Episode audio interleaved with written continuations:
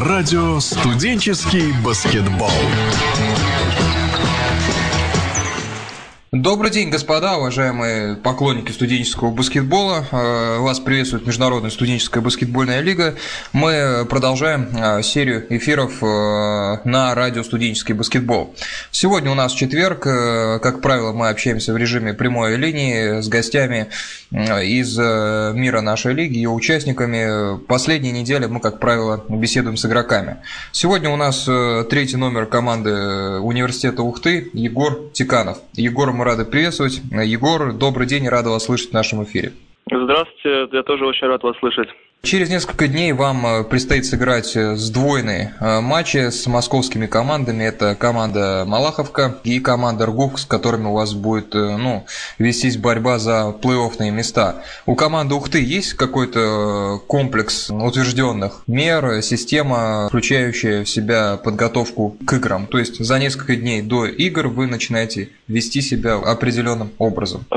Ну, у нас каждый день, то есть мы тренируемся значит, приезжаем уже с выезда определенно, уже знаем, когда у нас да, и э, игра, домашний тур, и непосредственно начинаем готовиться. Мы, то есть мы каждый день готовимся к игре, изучаем соперника и э, постоянно готовимся. У нас на тренировках очень хорошая атмосфера, э, конкуренция, и мы как бы цели у нас только победить, на самом деле. Вы сказали, что готовитесь каждый день, то есть э, тренировки каждый день происходят? Да, да, да, мы тренируемся каждый день, да. Ну, это, в принципе, ситуация, наверное, в лиге одна из наиболее близких к, профессиональ... к образу жизни профессионального баскетбола, потому что, ну, редко у каких из команд есть ежедневные тренировки.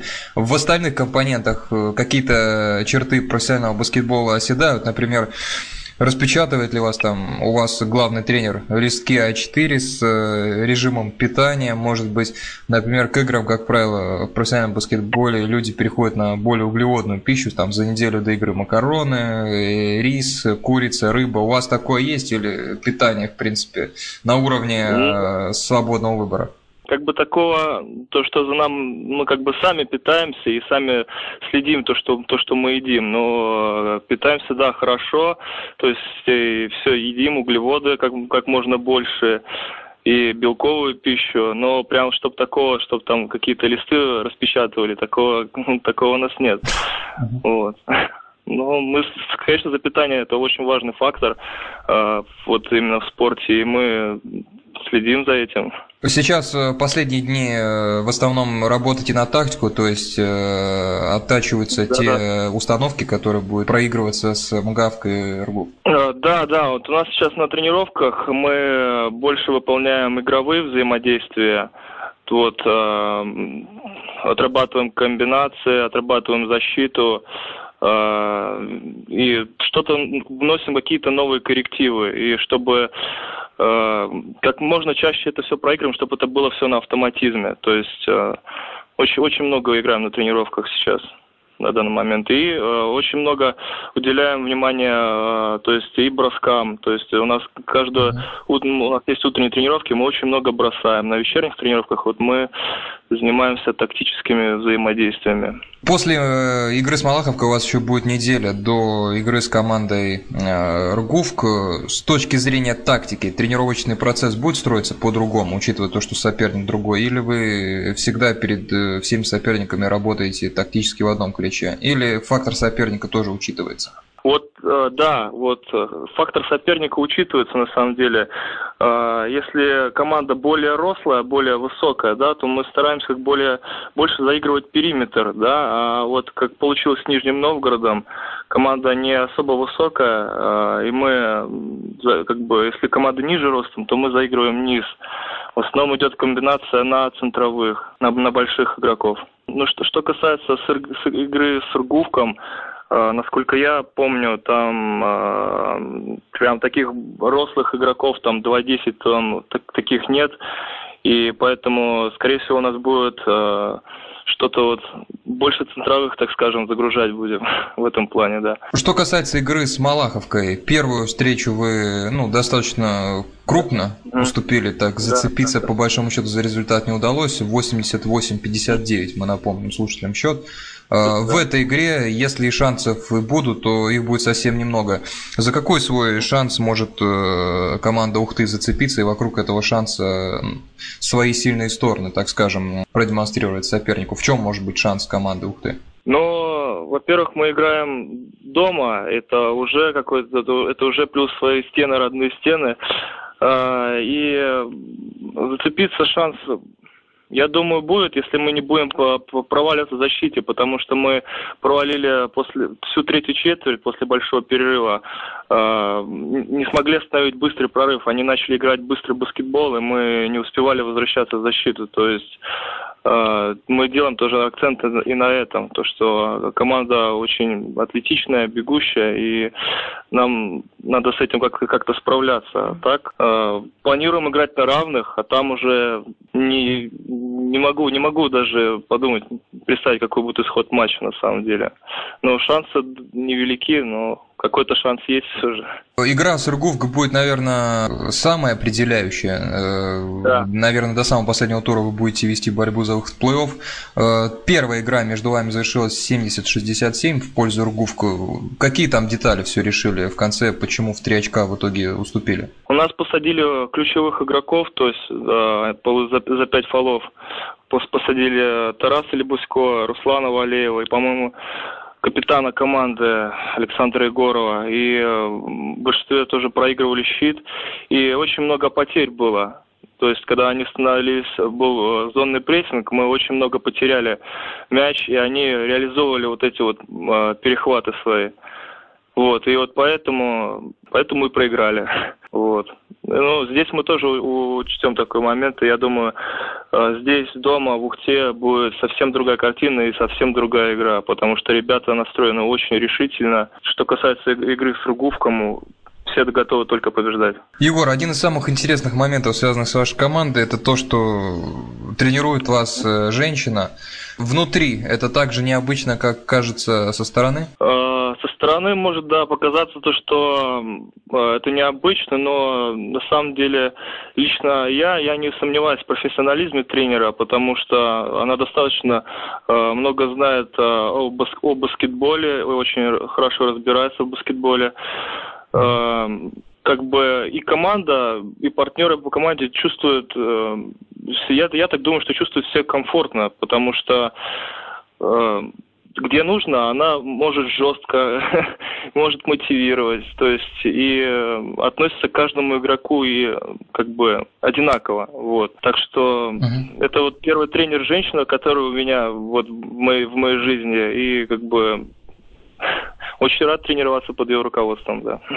А технически она может исполнять все сама, показывая вам бросок, передача, там как-то поставить ноги, там как, какое-то да, упражнение? Конечно. Конечно, да, но она все-таки мастер спорта, и то есть мастера бывшими не бывает, и да, она нам показывает так скажем, наглядно, наглядный пример, как нужно что делать э, для больших, как большим нужно двигаться под кольцом, как грамотно там, и для маленьких игроков. Э, Егор, я согласен с вами в том, что когда женщина приходит в мужской коллектив, она, мне кажется, всегда его делает лучше. То есть она как-то дисциплинирует, э, делает всех добрее. Но когда уже две женщины, это уже немножко хуже. Три это уже катастрофа. У вас в команде есть еще Наталья Пономарева, то есть тренерский дуэт, да, да. или в вашем случае наоборот все гармонично получается и обязанности у них распределяются, правильная команда слушает двух человек, когда это требуется?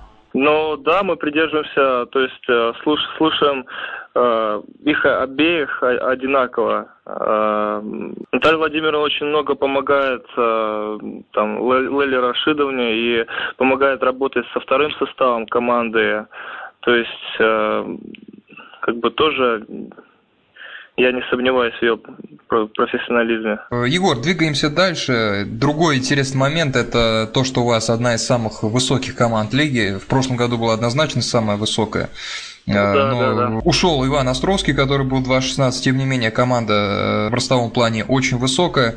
В игре это вас ограничивает, может быть, это примитивизирует игру, или наоборот расширяет ваши возможности, имея игроков такого роста? Знаете, скорее всего, расширяет, потому что у нас все вот большие игроки, то есть высокие, а если бегут в отрыв высокие, то это уже как бы очень, очень легко реализовать быстрые отрывы.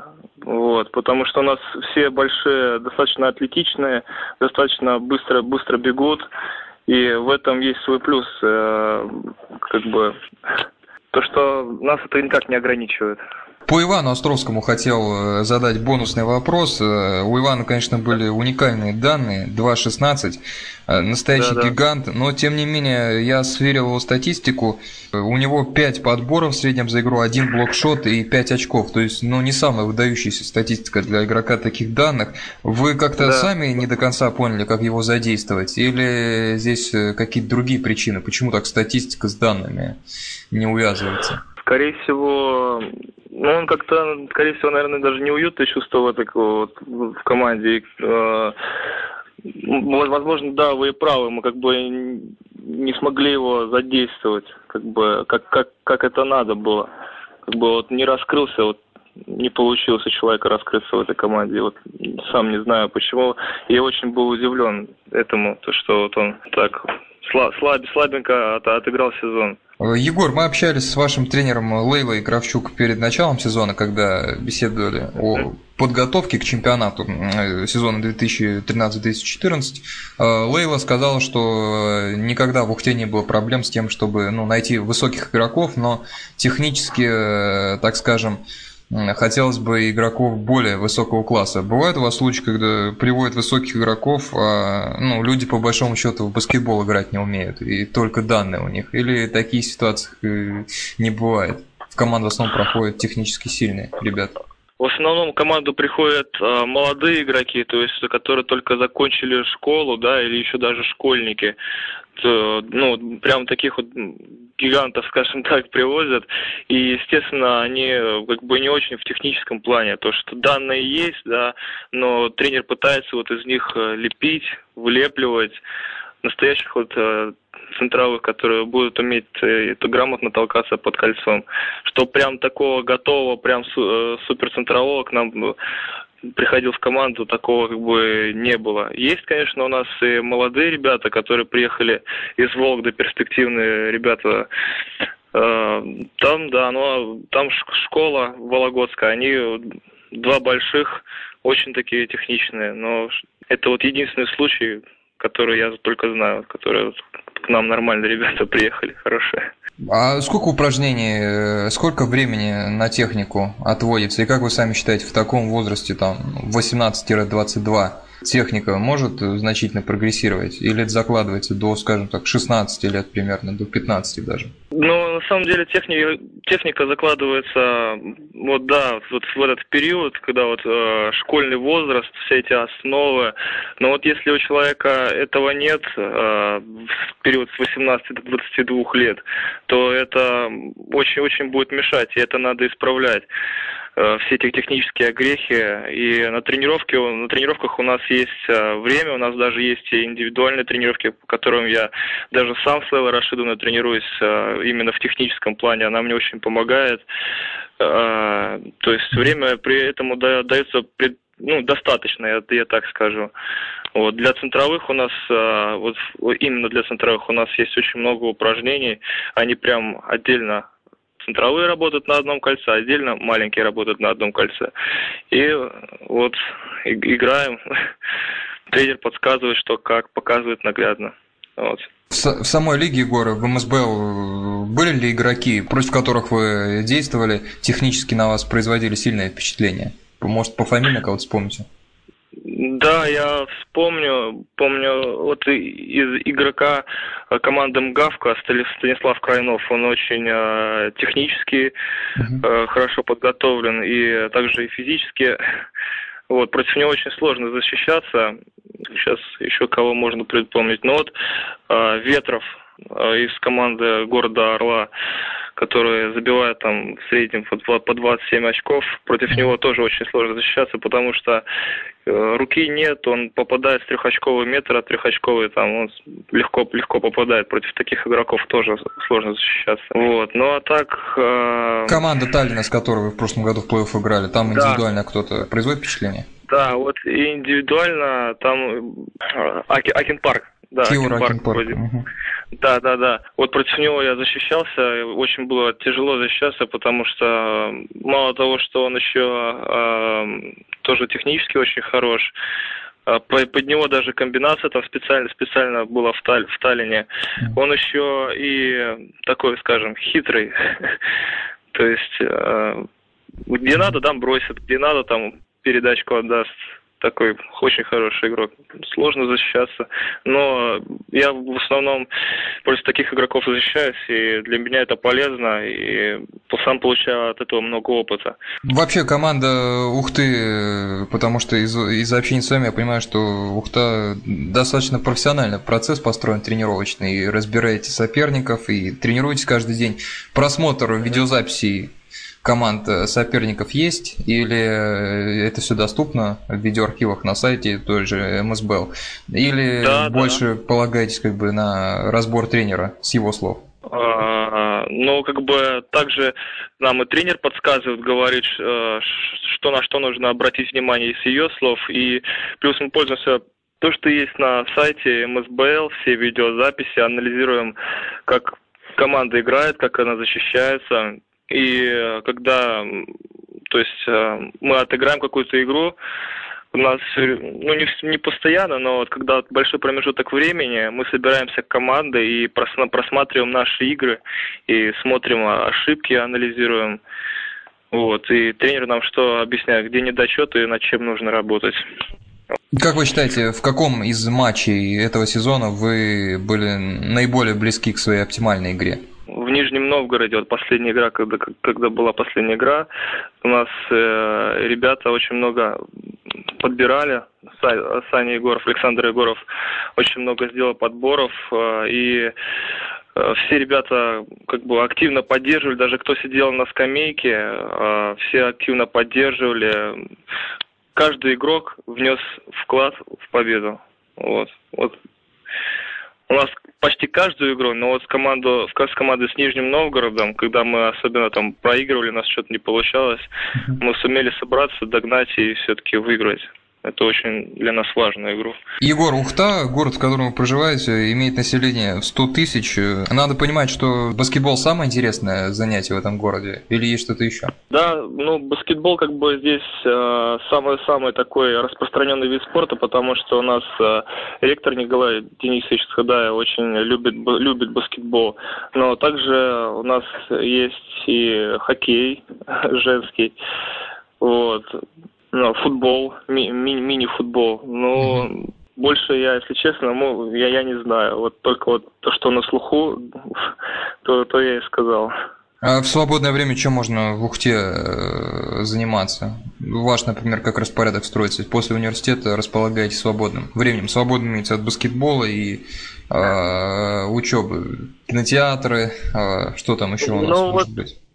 Ну вот, к сожалению, да, у нас такая проблема, то что у нас нет кинотеатра в Ухте. Да. Но ближайший кинотеатр да, находится недалеко, но до него нужно ехать там, на, там за город практически. Вот. Баскетбол в каких объемах смотрите? Может, ночью просыпаетесь, НБА? Э, ну, ночью, как, как положено, я сплю, э, потому что просыпаюсь очень рано, иду в 6 часов в зал.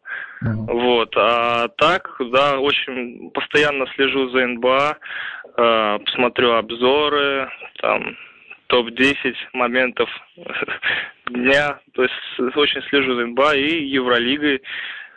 То есть за, за всеми играми все, все слежу, все смотрю. А чтобы такого там ночью смотреть, а, это только когда конец сезона, там, там финал НБА, то да, такое, такое было, вставали. Даже не я один, собирались с ребятами, смотрели финал НБА. Интернет у всех быстрый? Слава богу, да, быстрый. Интернет быстрый, интернет хороший. То есть с этим проблем нет. Можете назвать своих двух-трех любимых игроков в НБА и, может быть, в европейском баскетболе? А, ну, давайте назову э, трех игроков НБА. Угу. А, это Коби Брайант и э, травмированный Дерек Роуз и Майкл Джордан. Ну, не придраться. Хорошая тройка. Да, да, да, да. Тут, тут эти великие люди, к ним не придраться, да. А из наших баскетболистов кто-нибудь нравится? Ну, может, в нашем чемпионате или в НБА? А, ну, из наших баскетболистов э, болею за за Сергея Моню, за шведа, то, что он в, в НБА, это как бы очень хороший, хороший показатель. Вот, еще болею за Карасева, то, что чтобы у него тоже получалось все в НБА. Очень интересно посмотреть. Все-таки э, совсем еще, какого он там, 93 или 94 года, и уже в НБА попал. Mm-hmm. Это тоже очень такой интересный феномен. Егор, ну и последний вопрос. Две игры у вас остается. Надо понимать, что основная задача – это выход в плей для команды Ухты. Да, да, да, да. Самая основная задача, да. Что ж, господа, на этом мы будем э, заканчивать наш эфир. Э, прямой эфир радио «Студенческий баскетбол». Сегодня с нами общался из Ухты э, третий номер команды Ухтинского государственного технического университета Егор Тиканов. Егор, спасибо вам за общение. До свидания. Удачи в двух ближайших матчах и выполнении задач. До свидания. Хорошо, спасибо. До свидания. До свидания. Удачи. Что ж, господа, Егор Тиканов общался с нами, третий номер команды Университета Ухты. Спасибо вам за внимание. И следующий эфир радио «Студенческий баскетбол» состоится 2 декабря по итогам э, матча Киров-МГАВ к программе «Игровой день». До свидания, удачи!